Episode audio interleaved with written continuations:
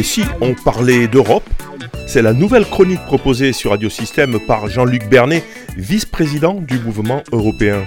Ni moi, il nous informe et donne son avis sur l'actualité de l'Union européenne. Bonjour. Aujourd'hui, nous allons parler d'argent. Ça nous changera un peu. En effet, vous l'ignorez sans doute, mais l'Europe est en train de s'armer vraiment contre le blanchiment d'argent.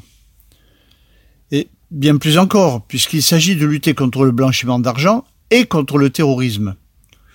Car les deux sont beaucoup plus liés qu'on ne le pense d'habitude.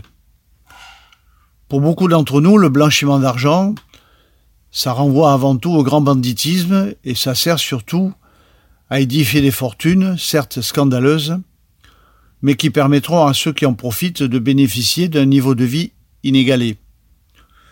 En fait, on sait aujourd'hui que le blanchiment d'argent sert beaucoup, et même surtout, à financer les nombreuses filières terroristes.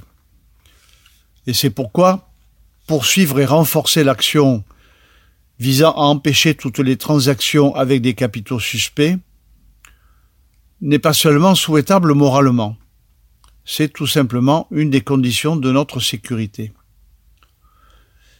C'est pourquoi la Commission européenne a proposé dès 2021 la création d'une autorité de lutte contre le blanchiment d'argent et le terrorisme, une autorité que nous découvrirons bientôt sous son véritable nom. L'AMLA.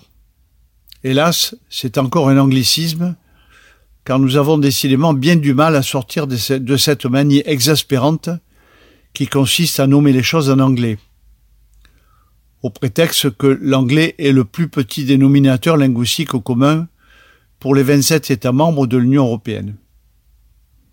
D'ailleurs, ça ne va pas s'arranger avec le prochain élargissement, si toutefois ce dernier se confirme, puisqu'il va concerner de petits pays, par exemple la Macédoine du Nord ou l'Albanie, dont les langues ont bien peu de chances de connaître une grande diffusion. Mais revenons à l'AMLA.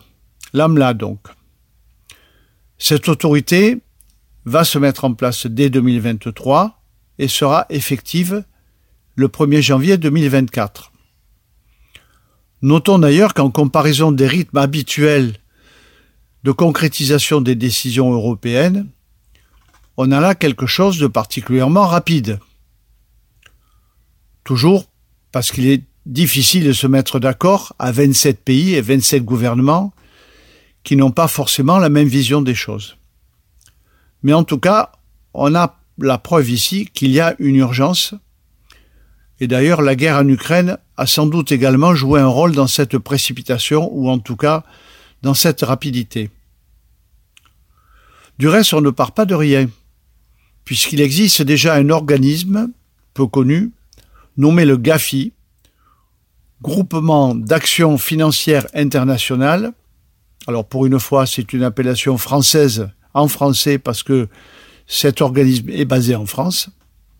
Un GAFI, donc, qui impose à l'ensemble du système bancaire international des normes de plus en plus strictes, poursuivant exactement le même objectif, empêcher l'argent sale d'alimenter le terrorisme et le banditisme.